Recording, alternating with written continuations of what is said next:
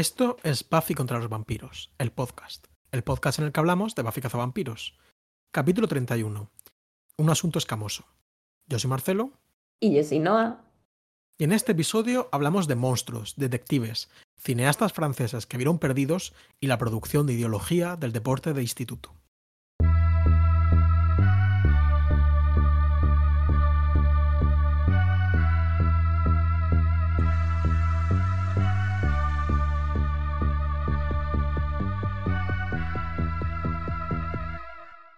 Hola Noah, Hola Marcelo. ¿qué tal estás?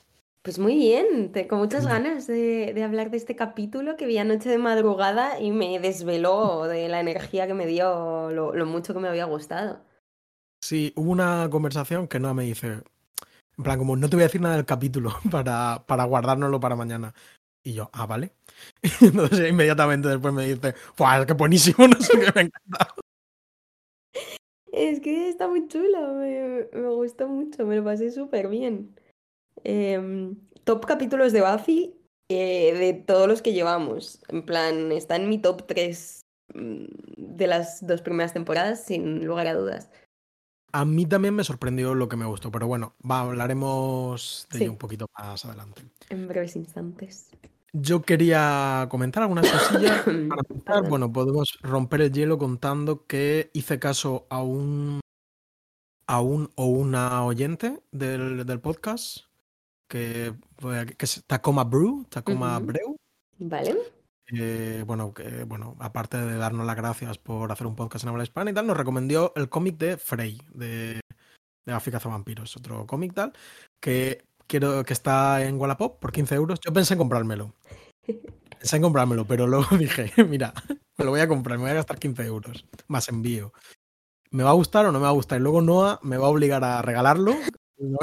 Entonces al final, pues bueno, me lo descargué. Y eh, tengo que decir que no me, no me gustó mucho, pero tiene un poco de gracia. Es un cómic como de en, en el año 3000 o algo así, en un futuro bastante lejano. Como, digamos que en algún momento entre el siglo XX y ese futuro, la cazadora eh, consiguió cerrar el sello diabólico, no sé qué, no sé cuántos, y paró de haber cazadoras y paró de haber eh, monstruos, pero el sello se está volviendo a abrir y no sé qué, no sé cuántos, y vuelve una cazadora. Y bueno, a mí me parece un poco flojo porque me da mucha pereza las historias como de orígenes de general. Y esto es una historia de origen, que creo que es una cosa que es guay de Buffy, que es- tienes un origen. Incluso el origen es off, ¿no? En, off, un poco. Eh, pero aquí no, aquí tienes ella pues negándose, aceptándolo, la típica historia. Y el dibujo me pareció también un poco flojo. Pero bueno, tiene su interés, tampoco es malo, se lee bien, así que quien lo quiera, pues ahí lo tiene. Pues muy bien. Lo veremos. Me hace mucha gracia la cantidad de TVOs de Buffy que hay que son como mega futuristas. O sea, como que siento que al final lo que menos se adapta es la vibe concreta de Sunnydale, el- el, instituto, el... Sorprende que no haya más Sí. instituto. Sí, Porque como además- que luego siempre, incluso los de propios de Buffy, es como ahora estamos en unos headquarters de unas oficinas increíbles en un lugar súper tecnológico y es en plan, Pero pero es que esto... Claro, después de Buffy es que el instituto ya no, eh, se ha acabado, ¿no? Hay otra cosa. Mm. Eh, incluso yo viendo este capítulo estaba pensando que hasta ahora el gran tema de, de estos capítulos que hemos visto es como eh, el instituto y el fin de la hegemonía y los, las clases sociales en el instituto, ¿no? Sí, Los malos son los populares y la gente que se aprovecha como de un cierto poder que otorga la jerarquía del instituto. Sí, es High School Marxism un poco. Sí, un poquito. Em, siguiente cosa en la orden del día, apuntaste tú el top de la Sight and Sound. ¿Qué quieres comentar de Jan Dillman? Eh, bueno, nada, que ha salido. Yo es que, eh, como quizás lo hayan analizado algunos oyentes, soy muy aficionado a, la- a las listas en general. Y bueno, esto me hacía mucha ilusión. No he visto, pero no he visto Jan Dillman. Aquí hay que hacer un ejercicio de honestidad. No he visto la película de, de Chantal Ackerman, eh, pero me la sé. Creo que no la he visto. Y estoy esperando a ver si como cuando saquen la programación de primer trimestre de 2023 de la Filmoteca, eh, la ponen. Tío, Porque, tío, ojalá. Ojalá. A mí, a mí me pasa lo que creo que le ha pasado a la mitad de la cinefilia anglo, en este caso, eh, por lo que leo de sus comentarios acerca de Jan Dillman y la- y tal, que es que vi la primera hora y media, dos horas de película cuando pues estaba en la carrera y era como súper importante y no sé qué, sentí su que, que había entendido como el efecto transformador y como su manera de hacer las cosas, bla, bla, bla, no sé cuántos. Hice con mis amigos, que bueno, era el corto de Luis, pero básicamente hicimos un corto en el que copiábamos las primeras dos horas de Jan Dillman, ¿no? Que... Mm, Curioso, no, nunca había. O sea, no porque no va de eso y tal, pero como un poco la metodología y la forma de grabar y tal estaba muy inspirada.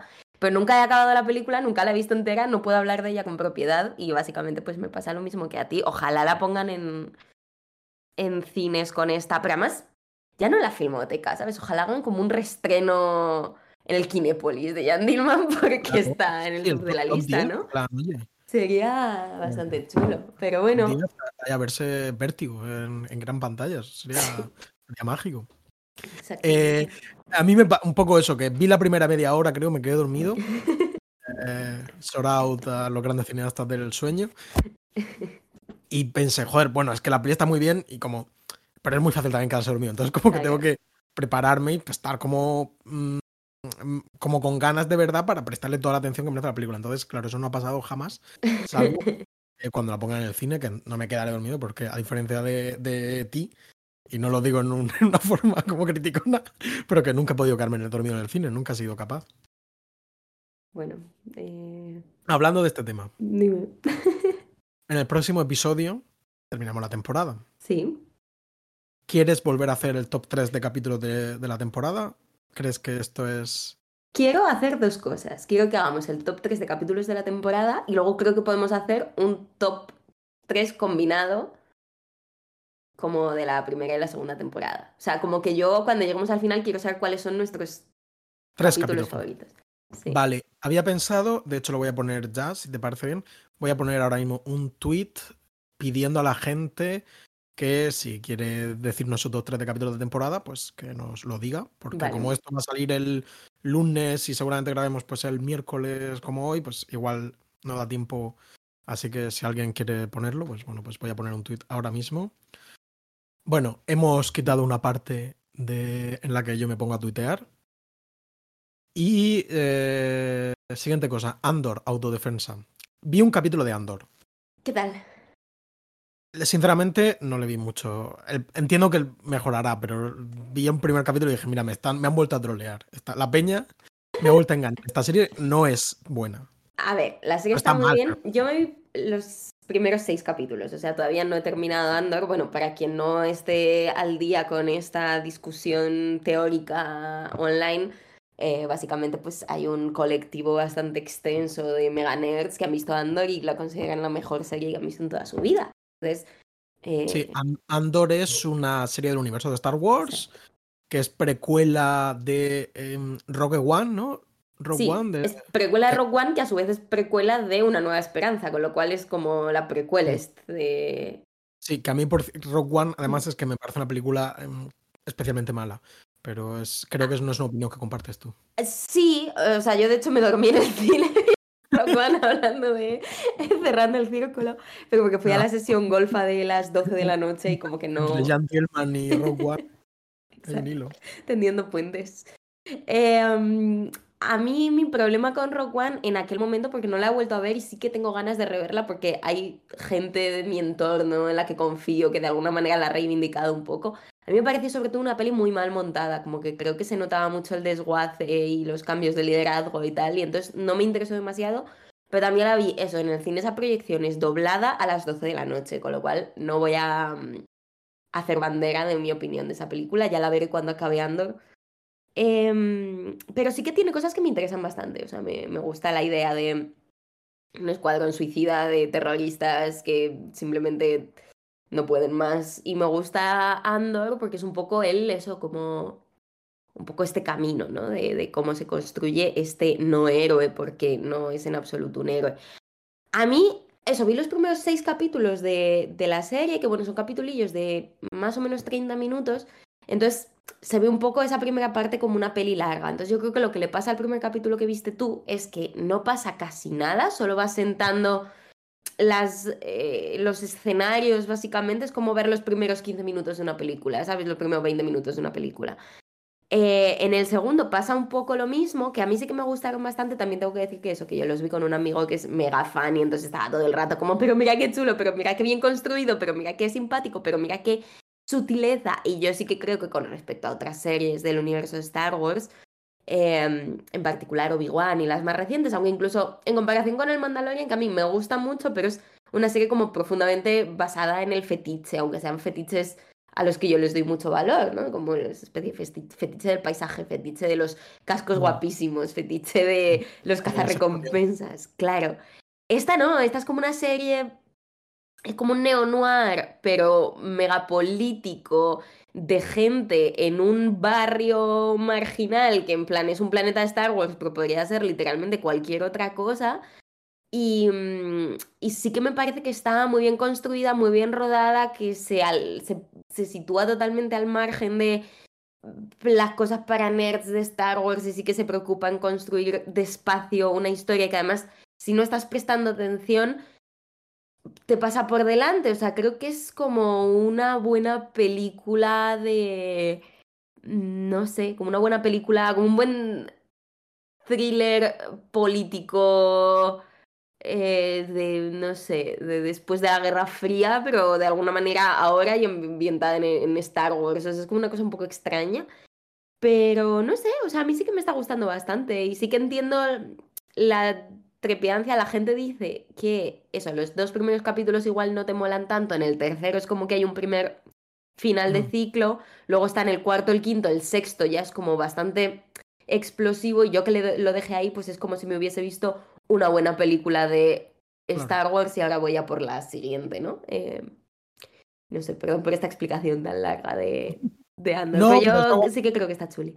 Quiero decir, creo que sentaba unas bases más o menos interesantes, pero me pasó eso de ver el primer capítulo y decir, bro, mm, tendría que haberme contado un poquillo más, ¿sabes? No digo que lo siguiente sea malo, pero, pero me interesaron sobre todo los personajes de, de la poli.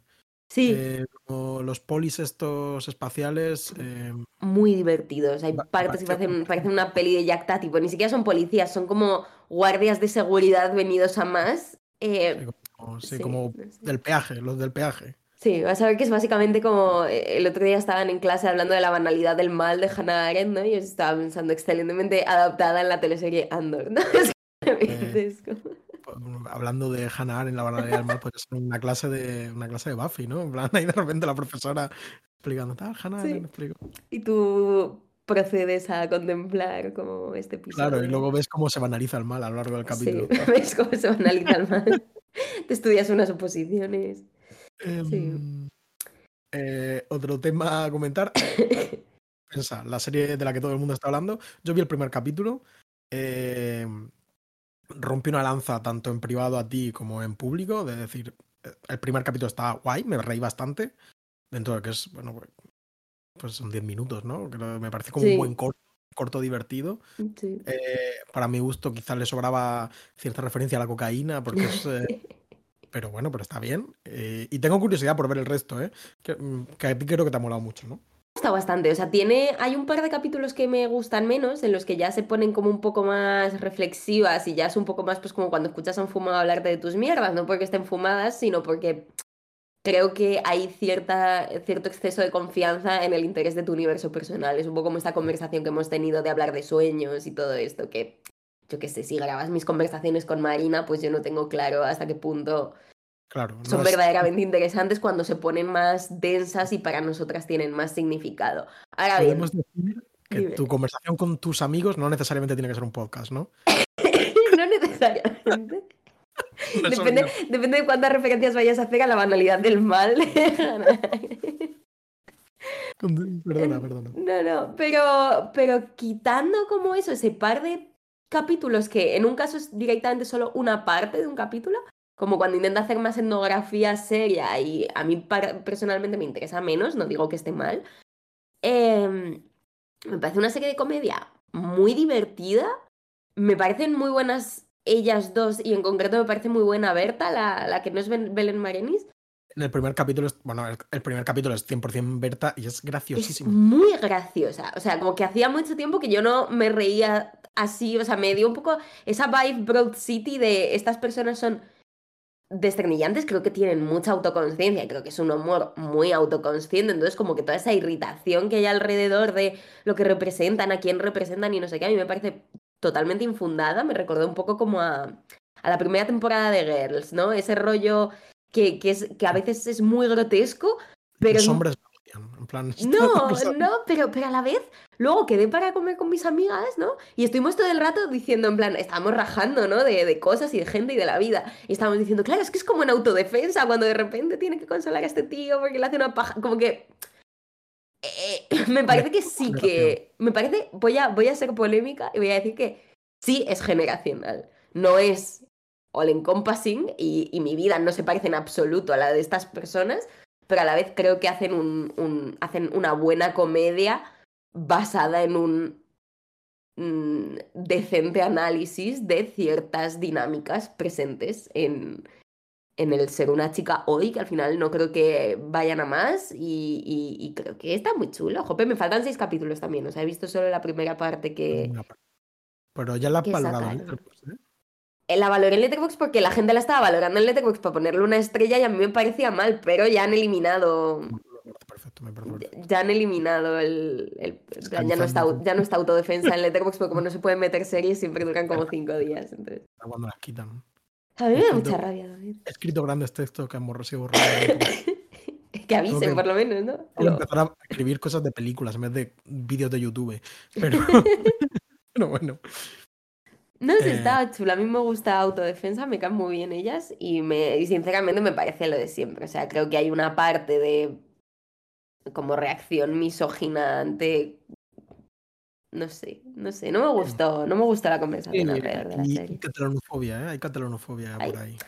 La catalanofobia la entiendo más, porque al final es como, tío, es... mm, No todo es Barcelona, ¿no? Pero a la vez son autoconscientes al respecto. No sé si has llegado a la parte en la que dicen, buah, tía, ¿te imaginas vivir en Murcia? Sería una mierda, pero...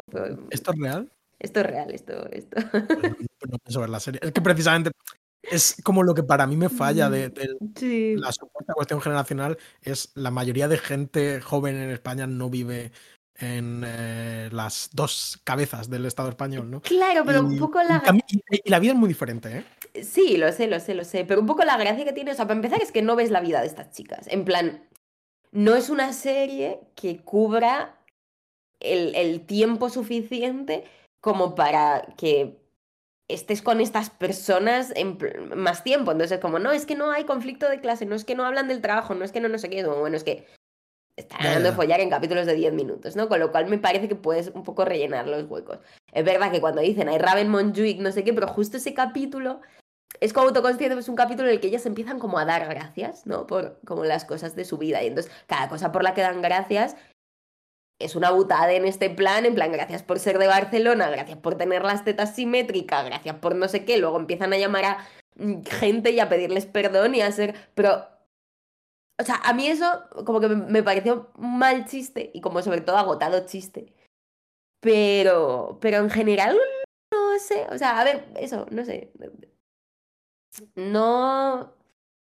Es que ya te digo, es que yo vivo en Madrid y su vida no se parece a la mía porque no tengo ese tipo de juventud ni creo que ya la vaya a tener nunca, ¿no? Pero. Pero me parece que hay algo en, en las sensaciones y un poco en las dinámicas no. y en el tipo de conversación que sí que es muy fresco y tampoco necesitas, o sea, me encantaría que hubiese más, pero es que el problema es que si cada vez que hacen una lo que vamos a hacer es decir, estas pobres, como no. estas gilipollas que no representan a todo el mundo, ya están aprovechando, ya se creen que su día es importante, ya no sé qué, pues es como el famoso debate de la autoficción, es como a ti lo que te jode que es que, que las tías escriban, ¿no? Como- como- ¿Qué, qué pasa? No sé. No, no, si no te niego. Quiero decir, al final todo este tema de tema de nacionalidad es más una proyección Mm. de marketing, ¿no? Que es la típica cosa de gente enfadándose por lo que dice eh, el CM de filming, ¿sabes? Pues Sí. bueno, pues te puedes ofender con el CM de filming, pero tampoco, ¿sabes? Tampoco eh, metas toda la proyectada con lo que te crees que es una serie cuando al final, pues, no necesariamente, o sí, o yo qué sé, pero bueno, en Y, fin. y que luego si sacas un estrato demográfico de la gente que tiene filming, pues igual eh, como que tampoco apunta tan mal la serie. No, no, por- al final es un poco, entiendo que haya un, una retroalimentación excesivamente catalana dentro del tal, pero también eso se puede decir del cine en general y no me parece que sea culpa de Belén Bare- Barenis, ¿no? No, No sé.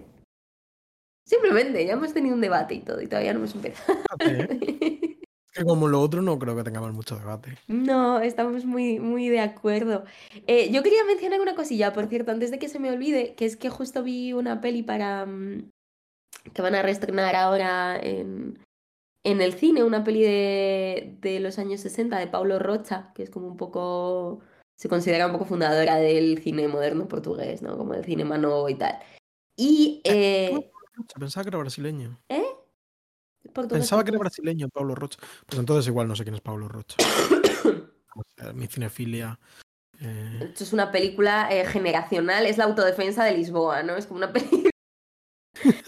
Una película generacional Ah, no, sobre cero. no, lo, lo he confundido con otro payo que, que sí que es brasileño, que no me acuerdo ahora mismo cómo se llama. No he visto nada de este señor. En general, el cine portugués es un. Yo estoy súper verde también. Y esta peli que se llama Los Años Verdes, en concreto, eh, me pareció que hilaba un poquito con el capítulo anterior de Buffy, con el, con el del que hablamos de Solo tengo ojos para ti, en tanto que organiza un crimen pasional, pero en este clase, o sea, en este caso como que está muy relacionado con, con el aplastamiento de los sueños de clase, de, de simplemente pues un joven pobre que intenta ser feliz en Lisboa y no se puede. Es una peli muy bonita, simplemente. eh, pero que tiene esto, eh, mismos trigger warnings, y me acordé un poquito y dije, jope, qué pena que justo la haya visto una semana tarde y no lo haya podido decir en, en el capítulo. Bueno, pues hay que dar la recomendación. eh, sí, ojalá la traiga una, también una vez más pues, a los grandes cinesas y cosas así. Una experiencia muy. Didi, no, que las ha, las ha comprado, comprado el paquete Atalante. Entonces no sé dónde las van a poner, pero las van a poner. Ah, imagino que, que filmotecas y cines un poco más especiales. Que una experiencia muy guay para mí del Festival de Cine de Gijón es que yo nunca he estado en un festival de cine de verdad, ¿no? En plan, como he estado como en ciclos un poco organizados de la filmoteca, glorificados. Pero fue Mm. ir como a multicines a ver una película francesa eh, de los años 90 en versión original y fue una cosa muy chula ver ahí com- comprarse un pedazo de paquete de palomitas y tal. eh. Qué guay. Ah, vale, dices esta última vez cuando has estado en Gijón, Claro, digo, cuando claro. has ido tú al... Sí, claro. Jo, yo tengo unas ganas, ojalá ir a Gijón. El año que viene vamos todos a Gijón, se El organiza. año que viene es, es que es un planazo, ¿eh? Es un Mm. planazo. ¿eh? Sí, sí. Eh. Bueno, pues creo que ya hemos terminado. Sí, bueno, habías apuntado lo de orden del día del próximo capítulo, ¿es eso que Sí, has que dicho era, antes? era el, tema, el tema del. eh, el tema de. Ah, de poner el tweet y todo. Como de. Estamos de acuerdo en que queremos hacer esto eh, y tal. Sí. Eh, vale, pues vo- voy con los datillos. Este capítulo, que es Go Fish, que por cierto es un juego de cartas, es la referencia es a un juego de cartas. Ujú. También Eh, es una película de, de lesbianas, de no sé si de los 60, la pusimos en Cineteca. Em, Oh, sí. eh, He visto que hay varias canciones que se llaman así. Quiero decir, debe ser. Por eso lo busqué, porque digo, esto tiene que ser un concepto. que A mí Claro. no se me escapa un poco, igual es como no echar la caña o algo así. También puede ser, de ligar, o no tengo ni Puede idea. ser, vamos. no lo sé. Se me ha ido muchísimo, ¿eh? es una peli del 94. Bueno, los, los 60 de las fin- del finales de. de- Los 60 de, sí, de De la segunda 90. mitad del 20. eh, de después de los 60, de la- del, segundo, del último tercio. vale. Eh, si recomiendas la película Go Fish, la película de Go. Fish de Rose Trots, es que no la he visto. Vale. Em, no pude ir a la proyección, entonces no lo sé, pero simplemente me acordé. Nos fiamos del criterio de. De Irene. Castro, en concreto. Y de Pues, Ana Jiménez pues, Pita. a Irene y Ana, queridas amigas del programa, eh, pues seguro que es una peli estupenda. Que, que bueno, que yo es- imagino que es un concepto, porque sé que hay, aparte de la película, hay varias canciones que se llaman Go Fish y tal. Lo miré y lo que encontré fue que es un juego de cartas que según la Wikipedia en español se llama, entre exclamaciones, pesca.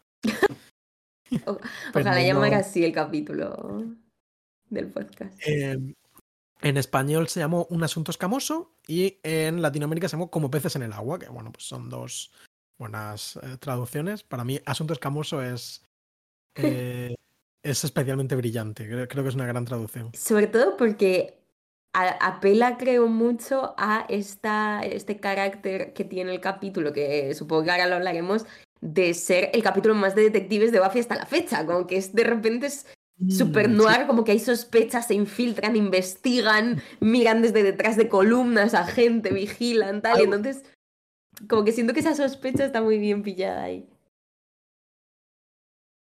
Totalmente. Continúo. Eh, bueno, se estrenó el 5 de mayo del 98. Está dirigido por David Semel, al quien ya conocíamos de No mates a un chico en la primera cita y la primera parte de What's My Line, que es lo mío. A mí me parece un capítulo súper bien dirigido. De hecho, he visto que este payo tiene alguna película, algún feature film.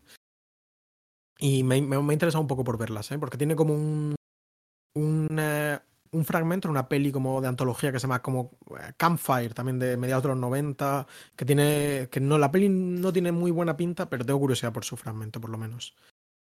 Pues Y sí. En segundo lugar está escrito por la pareja, eh, el matrimonio Ellen Hampton y David Fury. Ellen Hampton tiene una carrera más corta que David Fury, eh, pero destaca, pues bueno, escribió episodios de alguna serie de animación como Pinky Cerebro, Los Thornberry y Los Rugrats. Mi trabajo eh, soñado. Imagínate Increíble, la verdad. brutal. Sí. Eh, David Fury, ya como digo, su marido, sí que ha tenido una trayectoria un poco más, bastante más larga, de hecho. Eh, yo debo decir que es uno de los primeros eh, guionistas a los que conocí en mi vida, porque antes de ser fan de Buffy, yo fui muy fan de Perdidos. Es una serie. eh, ayer lo pensaba, es una serie como súper importante para mí, que creo que es imposible como. Sería imposible replicar en un podcast, como lo. Sobre todo por la edad que me pilló y también como el. Porque pilló en un momento como de asentamiento de internet, eh, revolución seriéfila, etcétera. Y estaba pensando en que, mm, por ejemplo, gracias a Perdidos yo leí Watchmen, que es una- un hito de mi primera adolescencia. Bueno, pues David Fury fue eh, guionista de Perdidos, es el creador de Los Números de Perdidos, lo cual le hace una de las personas más importantes de la cultura del siglo XXI. También trabajó en Fringe, en la serie 24 y bueno, en, en muchas cosas. Escribirá muchísimos capítulos más de, de Buffy y dirigirá alguno también. Y Pues, estos son. Otro sueño, la verdad. Buenos datos. Eh, me ha parecido también un capítulo excelentemente escrito. O sea, Sí. Es que es eso. O sea, si quieres ya pasamos a dar nuestras opiniones genéricas antes de leer la sinopsis. Vale, lo que quieras. Porque mm, sí, no sé, o sea, me parece muy bien dirigido, muy bien escrito, es hilarante, pero a la vez es muy trepidante y está lleno de cosas divertidas. Es un capítulo de Buffy extremadamente de Buffy, pero a la vez que corta muchísimo el rollo con todo lo que veníamos viendo en estos últimos capítulos. Entonces, yo lo he sentido como la culminación de eh, las tramas episódicas de Buffy, en tanto que mezcla mm, tropos y temas como casi mitológicos y terror clásico, el rollo este de agencia estatal de, de, de- de la Guerra Fría y los soviéticos, que es que casi me pongo mm, a gritar cuando, cuando lo vi, de detectives, de investigación, de, de esta sensación de trabajo de, bueno, equipo, venga, nos, nos toca hacer esto, nos organizamos y ya está. Eh, Súper chulo, que deja al margen un poco eh, los asuntos profundos de, de otros episodios, pero que a la vez es muy empático y tiene momentos muy bellos de, de, de Buffy mirando al mar y sintiéndose de una manera. No sé, es que es chulísimo, es perfecto. Yo creo que casi con. Quizá más que con casi cualquier otro capítulo. he sentido esto que uno siente a veces viendo eh, una película de terror random de 1983, de decir. em, tiene como un punto de muy de populista, masivo, de derribo, de eh, los planes de la Guerra Fría y el entrenador malvado, y un punto de decir, el- la peña que está haciendo aquí realmente tiene unas ganas de hacer una obra de arte, ¿sabes? Esto de esta conversación al principio en la playa y esta, eh, cuando miro al mar siento que eso, y el final, ¿no? Este retorno El final, cuando vuelven al mar, es que es increíble. Creo que hay algo como realmente como mm, eh, bello, espiritual en, en lo que se nos está contando, pero al mismo tiempo es una trama de monstruos y, y creo que, y creo que, que está súper bien eso, que como que mezcla completamente como los dos elementos eh, Me parece, y me gustó. capítulo. sí, me parece que esta película es lo mejor, o sea, esta- este capítulo de Buffy creo que es lo mejor del cine comercial americano. O sea, como que creo que hace una cosa muy específica que hace el cine uh, comercial americano, ¿no? Que es esta, esta especie de, sí, de, de llegar a lo espiritual por la vía de como, pues, pues eso, como el instituto y el género y el tal y el cual y lo súper vendible. ¿Eh?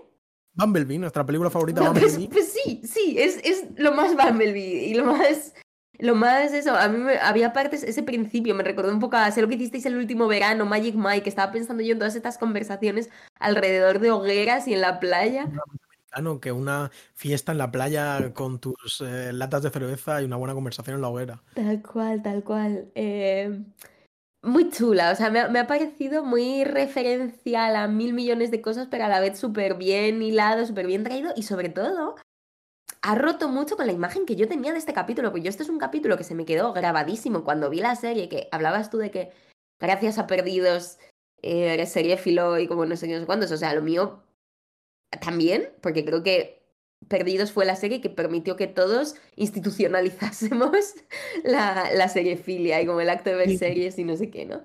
Igual también es una cosa generacional, pero yo creo que el Sí, impacto de ver perdidos en gente de nuestra edad es muy fuerte. es brutal, pero a la vez es eso, para mí Buffy era, es eso, es como esta proto, o sea, es la primera serie que yo creo que, que con la que me relaciono de esta manera.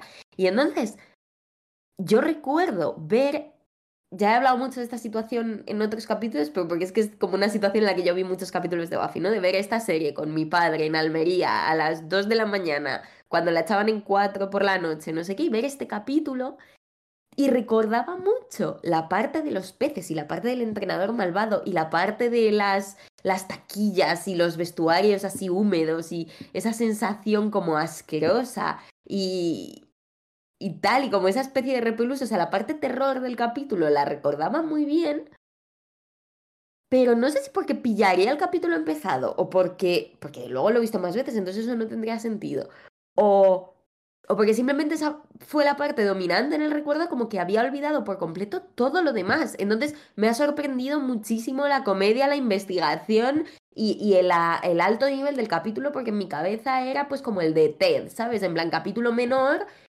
que es muy icónico, pero que no me gusta tanto. Y, y bueno, bueno, es que flipado. O sea, flipado. Pues si quieres, en- en- comentamos la sinopsis, hablamos un poquito de qué va el capítulo y, y vale. seguimos. Perdón porque estoy Sí. gritando un poco, porque tengo los oídos súper taponados todavía del catarro este que tuve y siento que estoy eh, creo que screaming. De rayas, está bien. Vale. Y es que hay capítulos que me oigo y digo, qué voz más irritante estás poniendo. Y es porque me emociono y soy feliz. Como que el castigo es Claro, no, no, resultar tú- muy desagradable de escuchar. no, no, no. Sé feliz, no. Que nada, que nada ni nadie te cambie. Vale, pues nada, leemos la sinopsis, ¿no? Voy a poner una voz más pausada y, y interesante. Que quieras. Dice, algo escamoso. Cuando un monstruo empieza a amenazar a miembros del equipo de natación del instituto, Buffy acepta el trabajo de proteger a los nadadores estrella. Mientras tanto, Sander se infiltra para descubrir la verdad sobre estos nadadores que han desaparecido y acaba revelando una parte de sí mismo nunca vista. Muy increíble final de sinopsis que me hace gracia porque apela al mismo sentimiento sensacionalista de que hice yo en el capítulo anterior, también hablando de. ¿no? Creo que es una imagen que se queda en el recuerdo, que es Sander sin apenas ropa. Y muy comentada en el capítulo, por otro lado. Sí, me hace mucha gracia que lo revelan como en un paneo que va desde los pies hasta la cara de Sander, ¿no? Y mientras tanto, Cordelia está narrando sus reacciones a ese paneo, como si ella también viese Cordelia- de los pies a la cabeza. Exactamente. es increíble, ¿no? Viva, viva el lenguaje cinematográfico. Es, es que es divertidísimo, pero tiene 28 así el capítulo. Esas especies de Buffy mirando desde, desde, mm, desde la barra cuando le dicen como vas a vigilar, y es en plan, vale. Y entonces tenemos 28 planos de Buffy mirando sospechosamente a través de un libro y de una esquina y de un no sé qué. Tío mirando, entonces dándose cuenta, es que es graciosísima. Me, me hizo pensar un poco, no tiene absolutamente nada que ver, pero ¿has visto esta peli que se llama The Kid Detective? No, pero me interesa. Pues es Adam Brody y va como eso, como una especie de chaval que en el instituto era detective y luego hay un caso de verdad, no es capaz de resolverlo y pasan cosas malas y entonces se deprime profundamente y es como un adulto malformado, triste, que, que, que simplemente vive de... Interesante. Me recuerda un poco. Off topic, ya nos salimos. Pero ¿viste la peli Mystery Men? No, Mystery no, eh, Mystery Team, creo que era. no. Que, que protagonizaba el. Joder, eh, Childish Gambino, no me acuerdo cómo su Ah, nombre. Donald Glover. Donald Glover. Ah, pues Que no. va como de eh, niños tipo los cinco, pero que ya tienen 20 años, ¿no? Y como que siguen un poco en este mundo infantilizado, eh, de misterios inocuos, pero enfrentados como a la dura, la dura realidad postmoderna de un auténtico crimen eh, real en el barrio. Y es una peli que a mí me encantó, no sé cómo se habrá aguantado, pero cuando la vi me pareció brutal. Qué chula, pues me la voy a ver. Pues The Kid Detective es lo mismo, o sea, es lo mismo. Eh, pero bueno, de otra manera quizá y con un único personaje así más potente, tal, pero es muy chula, tío, me, me gusta, me gusta bastante y no tiene nada que ver con este capítulo que es mucho más socarrón, pero hay una vibra ahí de como exploitation del acto de investigar, infiltrarse y no sé qué, que me parece muy divertida.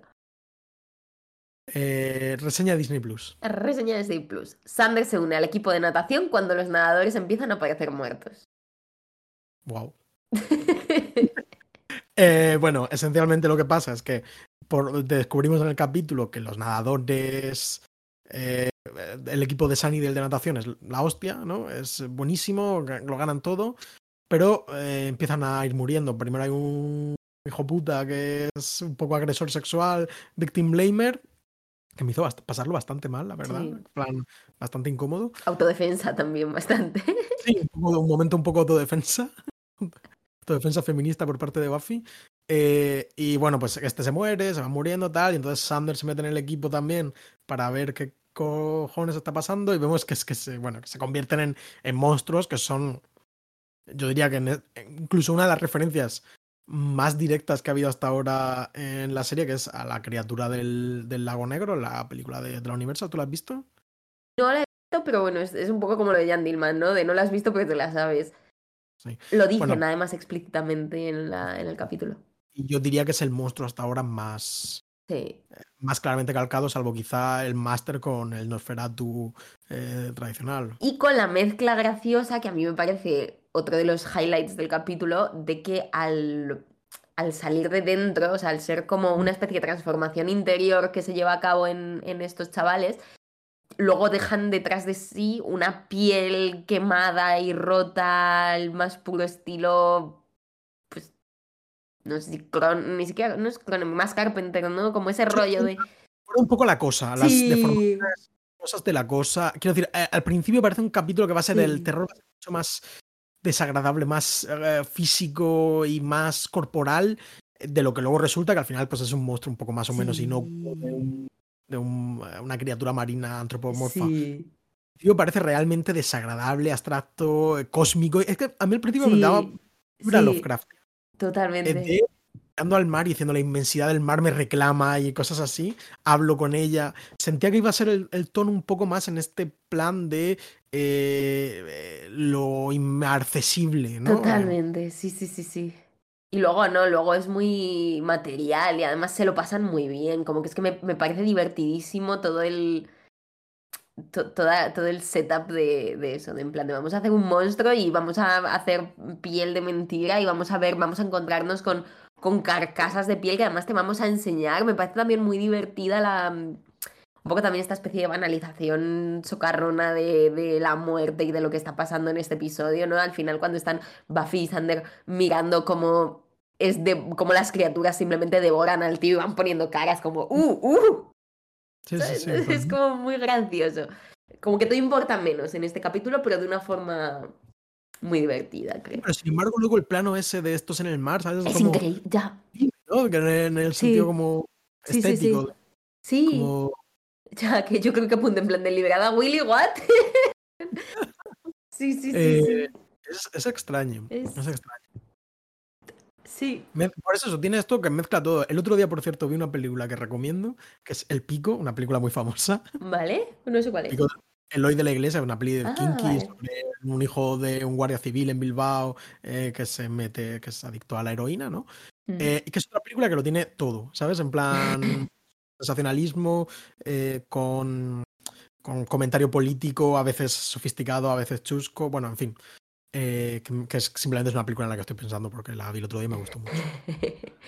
Ya, mola cuando eso, cuando estás viendo algo y simplemente es como que cada, cada paso que da es algo nuevo y divertido que te estimula y te inquieta. Creo que es una forma muy concreta de, de disfrute que, que está en mucho en el cine de género. O sea, creo que, por ejemplo, a la gente a la que le gusta el cine de género creo que se basa mucho en esa especie de ¡buah, otra cosa chula! ¡buah, otra cosa chula! Y creo que este capítulo tiene esa estructura de cosa chula tras cosa chula que tampoco se molesta, o sea, eso, como que apela a diferentes tipos de cosas, pero tampoco creo que se moleste en darle una coherencia porque no le hace falta. O sea, es eso, el principio rima con el final, igual es un poco contradictorio con el discurso, o igual tal o igual cual, pero es como que da igual porque está muy bien hilado a nivel de la trama y estético y tal, como que está de puta madre. Exactamente. Está como el valor de la concreción, de la, eh, la disciplina, la eh, que todo vaya unido, todo esté perfectamente hilado, que también para mí es un, un placer eh, gigantesco muchas Sí. veces viendo una película, sentir como que todo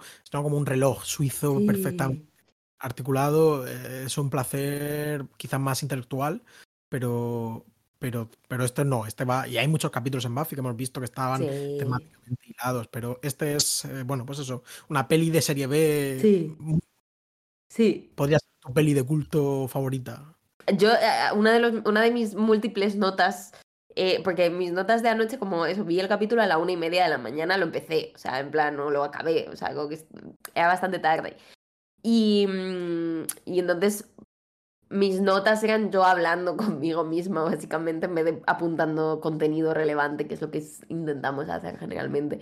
Y ya llegó un momento que era como, wow, ojalá esto estuviese, una de las notas es, ojalá esto estuviese en Letterboxd para ponerle cinco estrellas, porque es que me parece eh, ese tipo de, de, mm, que no, no creo que sea mejor capítulo que muchos capítulos de Buffy que hemos visto que son mejores, dependiendo de cómo hablemos, ¿no? Pero que son más lo que sea. Más- Pero creo que es de los más disfrutones que hemos visto jamás. 100%. Es Mm. un, a, mí, a mí, de hecho, bueno, eh, es que esto es lo que más lo que más me mola de esto que estamos haciendo, porque, joder, es que yo también tenía un recuerdo muy regulero de este capítulo, ¿no? Eh, eh, sin más, y, joder, me lo he pasado súper bien y, y estamos hablando, bueno, muchas cosas y algunas interesantes. eh, y, y, y no sé, que me parece muy guay, ¿no? Esto que pues, sí, hay que acordarse, ¿no? Hay que acordarse de, Sí. de, de David Semel, eh, Ellen Hampton y David Fury, ¿eh? Sí, porque hacen un equipo, eso, increíble, de verdad. O sea, me, me parece, me parece un capítulo súper, súper chulo. Me, me da mucha alegría. Y lo que tú dices. O sea, si, si te llevas algo que sea esta especie de descubrimientos, ¿no? Es como. No, claro, sí. Aparte de estas conversaciones tan divertidas que tenemos, Aparte. Ratos. Sí. Y me estoy dando cuenta de que este podcast ha cambiado un poco mi manera de ver series en general. Como que yo antes era muy de, vale, pues me cojo un fin de semana en el que no hago otra cosa y simplemente veo las series de pe a pa. Y ahora por esto y por un par de compromisos más, pues esto de Permaven con Tania o Verandor ahora con Mano, no sé qué, no sé cuánto, es como que ya no estoy utilizando las series como como, como self-harm. que ya no estoy eh, simplemente consumiendo, ¿no? Sino que me las estoy organizando y tal. Y es diferente, o sea, parece que es como joven descubre ver un capítulo a la semana, tal, ¿no? Pero que Pero no, pero es verdad, sí, es Ah, es, no- es un no sistema si- muy distinto de ver series. 100%. Eh, a mí me viene súper bien porque me pasaba con, Perdidos, ¿no? Me, me podría haber Sí. visto 25 capítulos seguidos y Sí. de hecho lo hice. Eh, pero en general eh, mi atención, 40 minutos de atención me funcionan bien. Sí, sí, está, está siendo muy chulo. Y creo que también hace que. Creo que puede pasar que si ves este capítulo en una sarta, que supongo que es como la vi yo la última vez que vi Buffy, que es en plan, era verano, estaba en el sofá y no me levanté hasta que acabé la serie, ¿no? Pues igual te pasa más desapercibido porque no avanza trama, estás en otro mood. Tú quieres saber qué, qué coño pasa con Ángel y con la silla de ruedas de, de Spike, ¿no? Claro. Entonces creo que puede que eso también lo ponga en valor, simplemente. Eh, que por cierto, eh, sobre el tema que hemos hablado, que has dicho tú, que Ángel, tal, la trama no avanza, no sé cuándo, ah, he leído el dato de que estaba planificado como para un momento previo de la temporada en el que, previo a la, digamos, al cambio de Ángel, ¿no? A, a la aparición de Ángelus o Angelus. Vale. Así que eso como que explica un poco esto de que no sale Ángel un segundillo. Aunque cuando sale Ángel un segundillo me gusta bastante. O sea, me parece muy divertido, muy divertida utilización de Ángel y de las expectativas y de, uy, a ver si se lo va a comer este y de repente escupe, debe haber algo en su sangre. como Es muy chulo.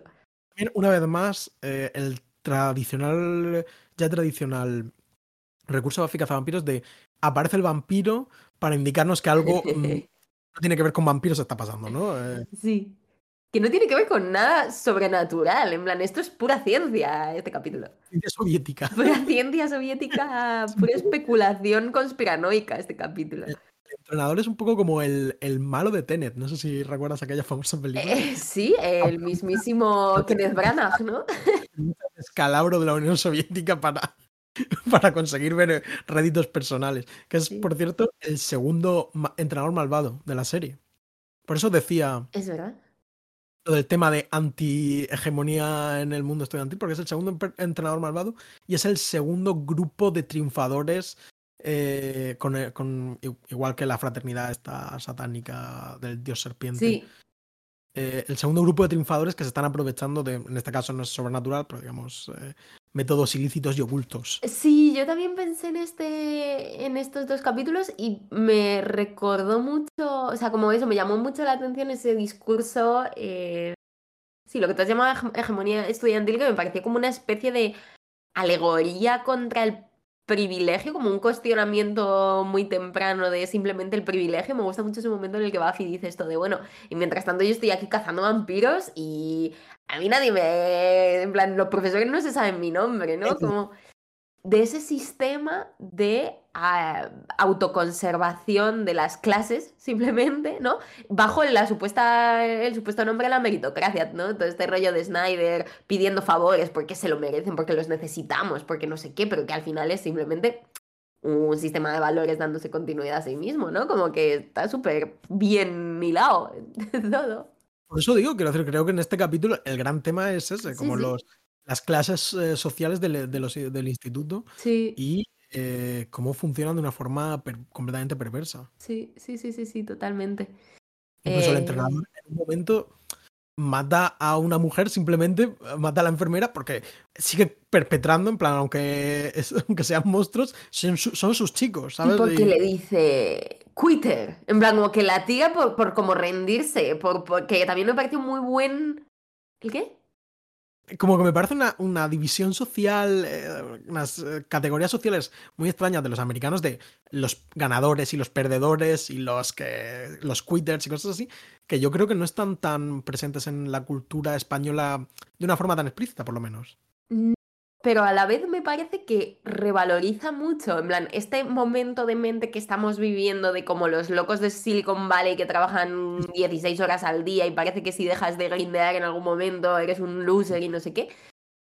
Me parece que de repente es un capítulo que cobra mucha relevancia porque cuestiona mucho eh, esos sistemas de prioridades y como eso- ese, esa idea del valor y como, no sé, en general me gusta mucho justo eso. O sea, yo creo que apunté algo así, en plan de que te jodan, emprendedor, ¿sabes? ¿No? Como que ese rollo.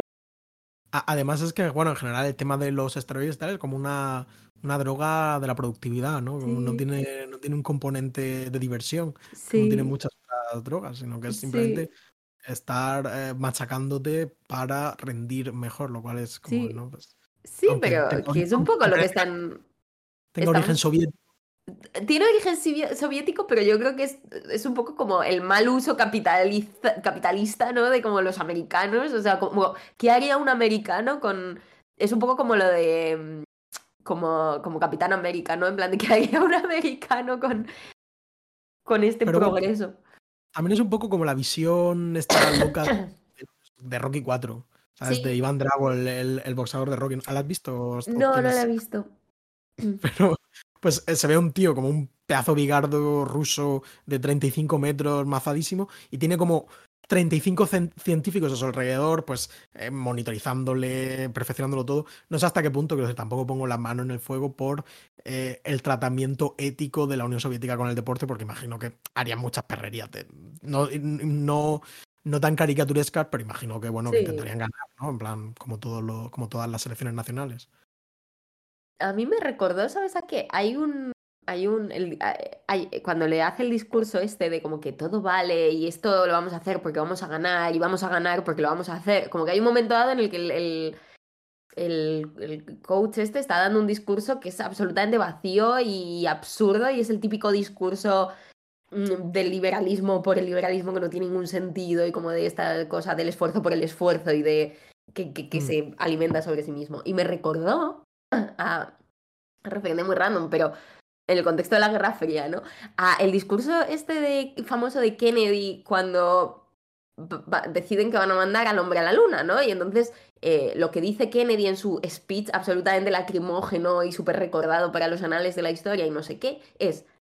eh, Mengano subió el Everest y cuando le preguntaron por qué había subido hasta el pico más alto, eh, él dijo, porque estaba ahí y entonces yo mm, iba a escalarlo, ¿no? Y entonces él dice, la luna está ahí, así que nosotros vamos a ir a la luna. Es como, qué puta mierda de argumentos es ese. Yo recuerdo le- eh, escuchar, escuchar ese discurso con 16 años y decir, porque algo esté ahí, no tiene que ir. En plan, esto no, no, no se justifica a sí mismo, muy bonito, pero no tiene ningún sentido. Pues lo estaba pensando muchísimo como en ese tipo de discurso. em, que simplemente, pues, pues, es un personaje como completamente Sí. demencial. Ya sí, hemos pero hablado es, es demencia, pero es, Pero existe, claro. No, no, pero. eh, es, es- No, la, la- la ideología del. eh, lo hemos hablado alguna vez, la ideología de la clase de educación física. El profesor de educación física es un, un agente ideológico muy, muy poderoso. Sí, así es. Y, y, joder, pues este está ya completamente demenciado, ¿no? Se la- sus chavales se están convirtiendo literalmente en peces, ¿no? Pero. Sí. Y es sí, lo que tú dices de que sigue ese pensamiento de manada y sigue, bueno, lo del final es que es grotesco, ¿no? Cuando le lanza a Buffy para que acosen de ella, en- para que abusen de ella en grupo. Loquísimo, ¿sabes? Es muy fuerte. Que ahí hay un Es chiste que me entró un poco mal, igual fue como tú.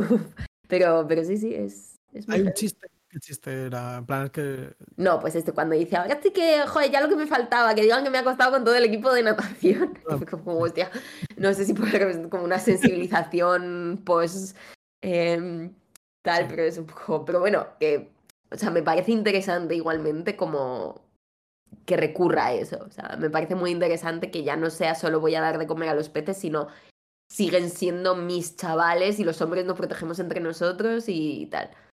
Totalmente existe esa, esa concepción, ¿no? Este Sí, entrenador padre. ¿no? El, patria- sí. patriarcado. el Patriarcado patriarcado del equipo de natación. Por otro lado, súper. Bueno, iba a decir súper random que fuese el equipo de natación, pero claro, ¿de qué otra cosa se van a convertir en peces? ¿no? Es lo más divertido que se conviertan en peces. sí. No, pero eso también es muy gracioso, creo, lo, lo roto que está todo el sistema alrededor del deporte, ¿no? Cuando me hace muchísima gracia cuando están Buffy y Cordelia comiendo palomitas en las gradas del equipo de natación, hablando de hacer cheerleading con el equipo de natación. Y, y ya está. Que por cierto, hay otro, hay otra escena de hogueras y de equipo de natación y sobre el cheerleading y por qué hay que ganar y no sé qué en la película Gris. Me acordé también. Claro, También muy, muy, muy Sí. célebre. Sí, también es este rollo del equipo, el espíritu escolar, que a mí también siempre se me ha hecho. Sí. El día que te repartiste, dice el entrenador, el día que repartieron el espíritu escolar, tú estabas fuera, o qué pasa aquí. Nunca me pasó. Claro, es normal instituto, en plan, como vas a estar, bueno, en fin, lo que sé cada uno. Pero son, aquí siento que hay ciertas disonancias que evidentemente se están importando a la mentalidad sudeuropea, por así decirlo. Sí. Puesto, pues eh, cada vez hay más eh, locos del emprendimiento y del esfuerzo personal y del desarrollo personal. Yo estoy Sí. harto de ver eh, cómo los algoritmos entienden que me interesa la literatura.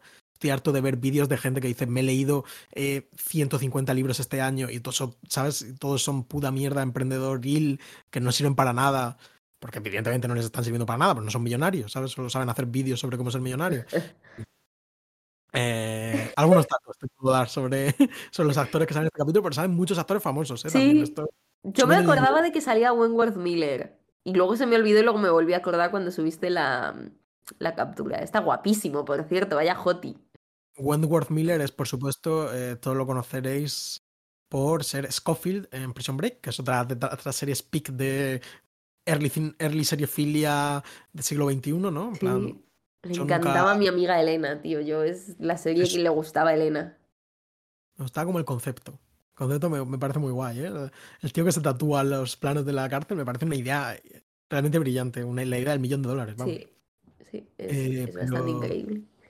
pero nunca lo nunca la vi muchísimo. El tío también sale en, en Flash, no sé si que la empecé a ver cuando empezamos con esto y la estoy viendo muy ocasionalmente, veo un capitulillo de Flash, la serie de como del em, de la Arrowverso eh, de adaptación- ah, se llama así, ¿eh? no me lo he inventado yo, de adaptación de como de personajes de C para televisión, que en general creo que están bastante bien, aunque ya te digo, voy viendo muy poquito a poco. Yo vi Supergirl en su día y no he vuelto a ver ninguna. Él hace como un personaje malvado, pero no sé si se redime o algo así, pero se ve que también protagoniza un, un spin-off que sacaron de, de Flash. Eh, y por cierto, que escribió la peli Stoker. Mm, ¿Esto lo sabías tú? No lo sabía yo. Pero sabes la peli que te digo, ¿no? Stoker, la peli. Sí, pero no la he visto. Ah, pues ¿Sale, ¿Sale mi Aguasicusca o me lo estoy inventando? Kouska creo que era, o si no, una de estas eh, chicas góticas de Hollywood, no sé. Hablando de chicas góticas de Hollywood, otra referencia eh, obligada del capítulo, la forma del agua de, Guillermo del Toro. Yo he visto la, eh, la criatura del lago, que en español, por cierto, es eh, La mujer y el monstruo. Y tú has visto la forma del agua que yo no he visto. ¿Qué te recomiendas? Eh, a mí me gustó bastante y también tiene estas cosas de la Guerra Fría, científicos haciendo experimentos, no sé qué, y em, me recuerda mucho sobre todo la escena tiernísima y graciosísima de Cordelia alrededor de la piscina hablando con el pez y diciéndole, podemos seguir siendo novios, te compraré juguetes para la bañera. Ah, Pero bueno, si quieres salir con otros... pe- Con otros... Hay muchos peces en el mar. ¿no? Em, Perdón que te he cortado.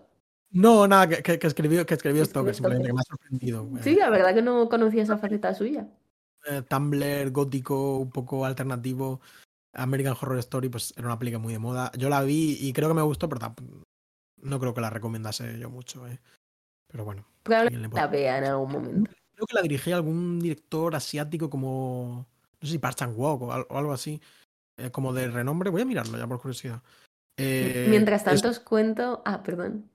No, no, mira. No, que digo que mientras tanto os cuento que cuando Marcelo ha escrito lo de algunos actores, les ha puesto a cada uno como un, un, un nombre, ¿no? Como, entonces pone el entrenador en mayúscula, el chaval en mayúscula, la enfermera. Ahora vamos a la enfermera en un poquito. Eh, joder, no sale en ningún lado eh, quién es el director. Solo pone From the Direct. En plan, bueno, es que estoy en, en imágenes, por eso. Pone From the Director of Oldboy. Efectivamente, Park Chan-wook. Vale. O como se- no se pronuncia así, pues.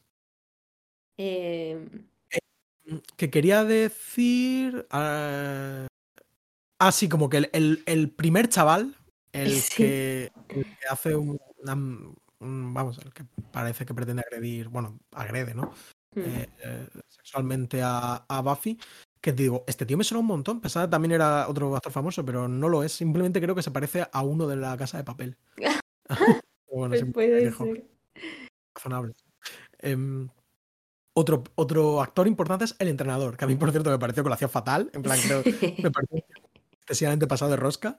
Pues eh, Eh, pero es un actor fetiche, bueno, él es- se llama Charles Cyphers, eh, y es actor fetiche de películas de, de John Carpenter, precisamente. fíjate. Porque es el comisario de la, de la película original de Halloween, la, la noche de Halloween en español. Eh, sale también Asalto a la comisaría del Distrito 13, eh, en 1997 Rescate en Nueva York, sale en la TV movie que hizo John Carpenter sobre Elvis, que es una de las películas que más ganas tengo de ver del mundo. Wow, no sabía que eso fue. En el 79, creo, eh, con Kurt Russell, por supuesto, de, de Elvis. Vale. tiene, eh, tiene pinta buenísima. Quiero decir, ya John, Carp- John Carpenter formado, no es un cualquiera. Y me hizo gracia que sale en la peli también La Niebla, que yo tampoco la he visto, es de la, deben ser de las dos, dos de las muy pocas de Carpenter que me faltan, haciendo un personaje que se llama Dan O'Bannon, que es. eh, Dan O'Bannon es. ¿Sabes quién es? El, No. es un, debe ser amigo de John Carpenter y es el tío que, entre otras cosas, trabajó en eh, los efectos especiales de Star Wars 1, escribió el guion de Alien, quiero decir, una Ah, personalidad como wow, muy, vale, vale, vale. eh, como del género. Una cosa un poco alien también, ¿no? En esa cosa de, de dentro ¿no? Realmente sí, rompe como el vientre, eso tiene un punto alien, 100%. Mm. 100%. Y luego, por supuesto, eh, la habréis reconocido todos y todas con Chata Ferrell eh, haciendo de la enfermera, que es, por supuesto, pues la, la asistenta de, de Dos Hombres y Medio, una de las series que a mí menos me gustan del universo. Creo que no es un poco impopular, pero quizás lo sea. No, a mí tampoco me, me decía mucho. Yo me acuerdo de dar, porque murió hace no mucho, me acuerdo de dar la noticia esa cuando estaba en RTV, pobrecita. Sí, y y estoy mirando porque mm, justo vi, y esto creo que puede ser un- una buena cosa que recomendar sin ver haber visto. Un segundillo. Que sale una película llamada Modern Vampires. eh, Uh. del del mismo año. De casualidad lo vi. Pues sí, la verdad. Que es, que es una película de, de 1998 que dirigió eh, Richard Elfman, Uh, que es hermano de Danny Elfman. Y que también tiene como una película como súper de culto. A ver si encuentro cómo se llama la película, que es Forbidden Zone, como un musical de, de principios de los 80. Que, vamos, que gusta un montón. Yo no he visto nada, pero esta de peli de Modern Vampires, en la gente que sigo en Letterboxd le moló esto mucho. pinta increíble. Tiene tres estrellas de Felipe Furtado. No, no súper. Pues oye, Son esto, de muchas otras personas. ¿eh? mm, esto me lo veo, esto me lo veo. Uh, qué, buen, qué buenos looks. Tío, me encantan los 2000. Esto es... Eh, brutal, brutal esta peli. sí, sí. La veremos, ¿eh? Esta hay que verla. A tope. Em, pues muy bien. A mí Conchata Ferrell me parece que la hace súper bien. Desde el momento en que la ves, sabes que está en el ajo. Sí, realmente sí. Y... Pero bueno, intenta redimirse, sale mal. Yo, yo la mezclaba un poco con el personaje este de Watch My Line, precisamente, Mm. que era la, como la, la. ¿No? Era la cocinera del. O esto igual estoy haciendo spoiler de algún otro capítulo. Hay algún capítulo en el que el- la mala es como la cocinera del comedor. Uh, yo creo que eso te estás yendo a la tercera temporada, si no me equivoco, pero puedo equivocarme. Pero hay un personaje en el que hay alguien malvado que es cocinera, la cocinera del comedor, así que estad pendientes. Mm. Sí. Eh, otra cosa que me ha gustado mucho del capítulo, que supongo que ahora me vas a hablar de ello, es la música. En plan, me gustó mucho la música que sonaba al principio, que por cierto, en, en- esta vez en los subs como que venía cuál era la, cuáles eran las diferentes canciones, o por lo menos la primera ponía Man Chinese de Naked. No sé si está dentro de tus investigaciones o no, cuando estaba Buffy mirando al agua.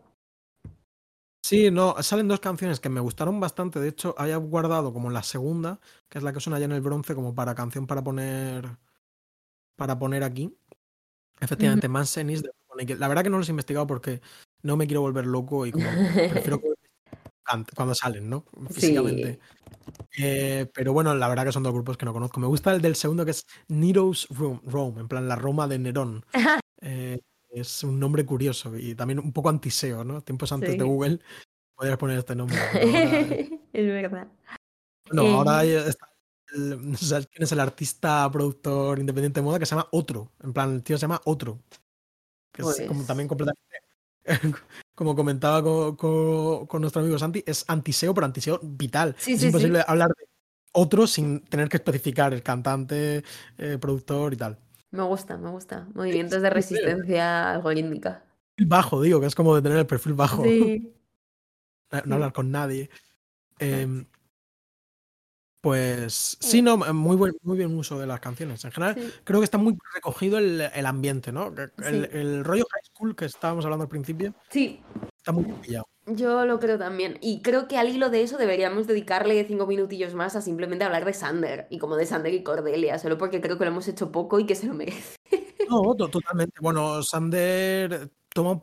De hecho, me sorprende un poco porque yo no le doy tanto papel protagonista en este capítulo, pero en las dos sinopsis que hemos leído se les da bastante peso y creo que está, si no recuerdo mal, está recopilado en una de estas colecciones como de VHS, cosas así que hicieron como de capítulos de Sander. Pero sí, claro, él tiene un papel muy fuerte, como este tío. Empieza como con su personaje recurrente de, de pues rencor de clase, que es algo que caracteriza mucho a Sander, es la persona como más envidiosa del grupo. Eh, no necesariamente en un sentido negativo, pero, pero es un tío que realmente le tiene rabia a la gente que está, que es más privilegiada que él. Y les planta cara, me gusta mucho cómo va por el pasillo y le dice al pavo este que el que intenta usar de Buffy, creo que es cuando está con la nariz rota y no sé qué, que le dice, o sea, le reta, es en plan, igual te va a caer una hostia y aún así le estás echando... Mm. 100%, ¿no? Bueno, claramente en, en estos dos años de serie ya casi eh, ha ido cogiendo valor también el tío y, y, y en esta situación como de sentirse emasculado porque, bueno, porque Cordelia es el, la personificación del espíritu escolar y la personificación de la, de la cultura de, ya no del esfuerzo, la cultura del logro. Cuando explica que los ganadores tienen derecho a ciertos privilegios, porque el mundo es así. Cuando- tendencia eh, por la cual se proclama que todos los hombres han nacido iguales está escrito por perdedores. Eh, Lincoln es un tiene una barba horrorosa y Jefferson o quien tenía esclavos, en plan, no te puedes fiar de nada lo que te diga. De nuevo, Cordelia poniendo ciertas verdades sobre la mesa que ya cada uno decidirá si escucha. totalmente de constructivistas. Sí. Sí, sí, sí, y eso es muy graciosa esa especie de, de dinámica. Me gusta cómo su relación ya es algo asentado de lo que se habla y, y que da como motor cómico y, y demás cosas. Luego tú apuntaste que te habían gustado mucho los looks de Cordelia. Yo justo pensé que estaba como muy envejecida, o sea, como que está vestida muy de señora mayor en Sí. este capítulo, pero sí que Sí. está muy guapa. Yo creo que más que vestida de señora mayor es que está tan bien vestida que es como en plan, nadie lo viste así, ¿sabes? Como Sí. cuando ves o una persona de eh, la, la chica de 16 años que se va de Nochevieja de repente parece que tenga 25, ¿sabes? Pues es Sí. un caso, un caso este. Puede ser, puede Eh, ser. pero sí, me, me gustan mucho los dos. Ella está graciosísima, as always. Es eh, un personaje esencial. La verdad, no la recordaba tan súper graciosa y el, que le- y el cariño que, que le he ido Yo cogiendo. cuando se vaya es que me voy a morir, ¿eh? O sea, lo pienso cada vez que me hacen una gracia, digo, Dios mío, ¿cómo voy a vivir sin Cordelia? Da penilla, la verdad. Mm. Eh, pero bueno, así es, así es la, la vida. Y bueno, y él, por supuesto, pues eh, consigue, creo que consigue algo muy, muy meritorio, Sander, como, bueno, eh, como, no me acuerdo mismo del nombre del actor, perdón. Eh, Eh, Pero Sander, consigue- eh, Nicolás Brandon. ah, no, es cierto. Consigue algo muy meritorio que es la- su entrada sexy en bañador, inmediatamente se convierte en un auténtico payaso. ¿sabes? Como que pierde todo el sex appeal al, ver- al sentirse observado, ¿no? Y como, se tapa con, un, con una tablita de estas como para nadar sí. y es, es muy gracioso. Me parece interesante inversión de la mirada también. Creo que ya hemos hablado en alguna ocasión de esta peli que hicieron, que era como un remake de Slumber Party Massacre, que es de este año, que la vi yo en la muestra sci-fi, que de alguna manera filmaba a los chicos en el vestuario como la peli original, que aunque estaba dirigida por una mujer, pues seguía toda esta tradición de objetificación femenina, no sé qué, y grababa, salían unas tías en tetas en el vestuario de las chicas, no sé qué, y como que hacían esto de grabar igual a los payos en, en tal. Y entonces me hizo gracia eso, este paneo del que hablábamos al principio, ¿no? Sobre Sander, narrado con la voz en off de Cordelia, que se corresponde con la mirada de Cordelia y un poco el efecto de claro, clara humillación que esto tiene sobre, sobre Sander, que de repente se siente súper mirado y súper expuesto. Mm. Cierto, ahora que estamos hablando de mirada femenina, vuelvo a hacer off topic cinéfilo y recomendar la selección que han hecho en Another Gaze de eh, cine iraní. Sí. Estuve viendo el otro día, vi un corto, el primer corto y la primera, el primer largo, en plan, los dos primeros vídeos. Y bueno, muy interesante y recomiendo. Y hay otros que tienen muy buena pinta, eh, Sí. así que Yo los estoy viendo también. Me he visto dos cortos de. Me he visto Them y Transit. Y me vi, y me vi el primero, el de Kate Millet y esta peña. Pues yo vi, la, la directora de Transit hizo como un documental que es ese- Que es la Muy buena, en la lo que pasa es que como es muy larga todavía no me la he puesto, pero dicen que Sí, está muy bien, ¿no? momentos que da un poco de pereza, ¿sabes? Pero es un poco un documental en la tradición de, pues, de muchos documentales políticos, de simplemente ir por la calle y preguntar a la gente, ¿tú qué, qué, qué está pasando? ¿Qué opinas? ¿no? Curioso. Pues no sé, no sé quién había dicho, creo que Nicole Brenez había dicho que era como la película más importante de ese año o algo así. Bueno, es indudablemente importante, quiero decir, simplemente, Mm. pues ya, tú ya también la vi a las a la una y media de la mañana, ¿sabes? Por cierto, ¿has pensado tu lista de Sight and Sound? ¿Has hecho esto que hemos hecho todos los cinéfilos de cómo generar una lista propia de Bueno, películas? como hice lo del Top Film Twitter, pues eh, no me sentí la necesidad este año de intentar pensarlo, ¿no? He puesto muchas veces, por supuesto. Mm. Eh, tenemos un podcast y va a terminar el año. ¿Quieres que hagamos una lista de, pel- de películas de final de año? ¿En el podcast?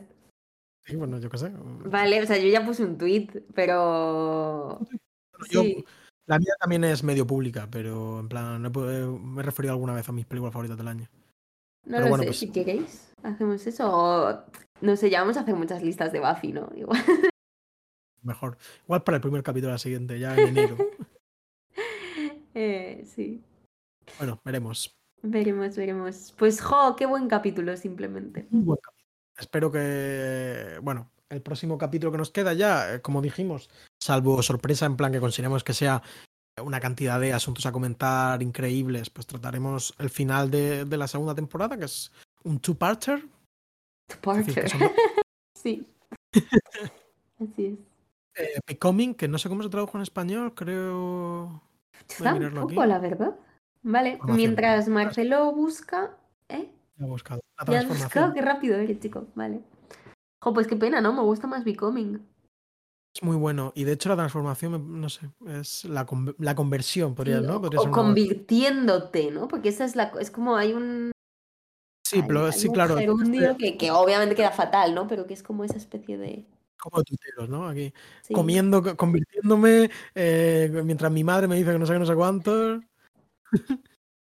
Eh, ¿Cómo sería? Becoming. No lo sé. Vamos a dar una vuelta, a ver si se nos ocurre una mejor. Vale, lo pensaremos también. Si se os ocurre una mejor, no lo podéis decir también. Que por cierto estaba leyendo a... Ya para que no pase un solo capítulo en el que no mencionemos a Straub y Juliet, eh, justo salió, salió ayer una... Ay, perdón. Un artículo de... eh, de Nussbaum, ¿cómo se llama? Jonathan Nussbaum, nunca, no- no- nunca sé cómo... Rosenbaum, perdón, Jonathan Rosenbaum. eh, que, que habla... ¿Perdón? Crítico, en plan, doy contexto. no crítico, sé. crítico norteamericano de cine, eh, que hablaba de, de Godard y de Straub. Y una de las cosas que cuenta dentro es que Straub y Juliet, eh, pues entre sus aficiones de gente eh, intelectual y preocupada por el lenguaje, pues una de las cosas que hacían... Ah, bueno, por cierto, una de las cosas que dice es que a Straub no le daba igual que te durmieses en sus películas, que me parece una interesante Bueno, corrección que hacer eh, en este podcast. Y otra cosa que dice es em, que, que eso, que, que uno de sus hobbies era traducir las obras de Shakespeare al italiano, no porque fuesen a trabajar con ellas en sus películas, sino porque las traducciones que habían le parecían una mierda. Entonces, Muy interesante. sí, me parece, me parece que en el espíritu de em, está muy bien eso de traducir autónomamente. Vamos a seguir hablando de grandes directores, porque me he acordado. es que alguien me. Quizá alguien me corrija, ¿no? Pero estoy casi seguro de que era que Chris Marker, el célebre también director francés, uno, uno de mis favoritos personales, eh, era aficionado a ver, si no recuerdo mal, con Rivet, Ujú. Jacques Rivet, otro célebre director francés, perdidos. Veían ¿En serio? como que era- en sus últimos años de vida les flipa, vamos, que quedaban, en plan, de las últimas cosas que hacía eh, Chris Marker, hizo Chris Marker en su vida, era quedar con su amigo Rivet a ver perdidos en, en casa. El podcast de Rivet y Chris Marker hablando de perdidos capítulo a capítulo. Estaba buscando ahora mismo en Google Chris Marker, pero claro, Chris Marker Lost, pues de Lost Future. Madre mía, yo quiero hablar de- puta. Pero entonces no, no he podido encontrar confirmación, pero estoy seguro que esto yo lo he leído. Qué bueno. Chris Marker, no sé si con Rivet o si con el de con Alain René o, o alguno de estos, pero bueno, brutal. Eh, eh, quizá algún día diga no en Alal, se juntaba con su amigo Marcelo eh, para hablar de Buffy Para algo tan que, banal como ver Buffy cazavampiros. Bueno, quién sabe, ¿no? Ojalá. Eh, yo te leo quién se ha muerto, que no lo hemos hecho. Ah, sí, perdón, claro, sí. Vale. eh, ha muerto Eh, gente. Ha muerto gente. Eh, muere la enfermera eh, Ruth Greenleigh, eh, alimentada a los Gill Monsters. ¿Por qué se llaman Gill Monsters? Gil, porque Gil, eh, no sé, Gil, voy a mirarlo, voy a buscar en Google qué es un Gil Monster, ¿no? Vale, mientras tanto, sigo. eh, eso, alimentada a estos bichos por el, el- Joder, no está saliendo el lenguaje, el coach, el coach Marin, el No sé qué se- entrenador. No sé qué significa Gil, pero si busco Gil Monster me sale Gilman, que es el, eh, el monstruo de la Laguna Negra. Vale, pues será esa especie de. No sé. Serán los Gil, monstruos de la laguna. Por cierto, Y- El monstruo de la Laguna, la película favorita de Ingmar Bergman. ¡Ah! Fíjate. Comenta que era la que más proye- veces proyectó en su casa. Top Satan Sound. Fíjate. Creo que era cobarde para hacer eso, pero, pero, debía, pero la pro- fue la que más vio. Mm. Y luego el coach Carl Marin, eh, pues devorado por los, las criaturas de la laguna. Pues ahí lo tenemos, al coach y a la enfermera, ¿no? Una vez más, eh, trabajadores a sueldo de- del Instituto Sunnydale, eh, el director que sabe perfectamente lo que está ocurriendo, Pero da igual. Se le da igual completamente. Que Súper caótico Snyder, pero súper caótico, tío. Me encanta.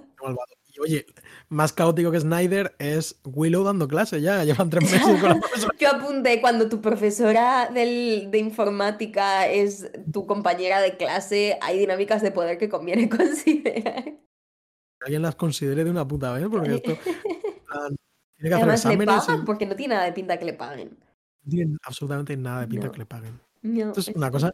Es, es gracioso, ¿no? En plan, hay que tomarse como una gracia, entiendo, pero, pero es raro, ¿eh? Como Sí. que, que- Sí, mucho. Yo me acordé mucho de ver esta serie con mi padre y de nuevo lo que él decía siempre, que yo creo que lo dijo en este capítulo cuando de repente se caen todas las mesas al suelo y el tío sale y es un pez y no sé qué. Mi padre siempre decía, la gente que tenía que limpiar este instituto por la noche, 100%. Eso lo pienso yo mucho, ¿eh? Mm. Las películas. mucho trabajo invisible en. El, el policía que tiene que redactar el informe. Por eso sale de vez en cuando, ¿no? sí, de vez en cuando. Pues nada, Marcelo, eh, ha sido un placer. Bueno, si habéis aguantado hasta aquí, un saludo. Chao. Adiós.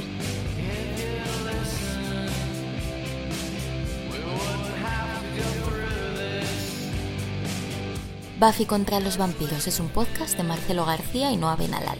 Podéis escucharnos en iBox, Spotify y Apple y escribirnos lo que queráis en la cuenta de Twitter arroba Buffy Podcast. También hemos creado un blog en el que podéis consultar todas las notas de este episodio con imágenes, enlaces y material adicional y que podéis recibir por correo suscribiéndoos a buffypodcast.substack.com.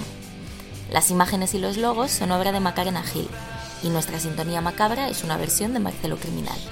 Muchas gracias por escuchar y hasta la próxima.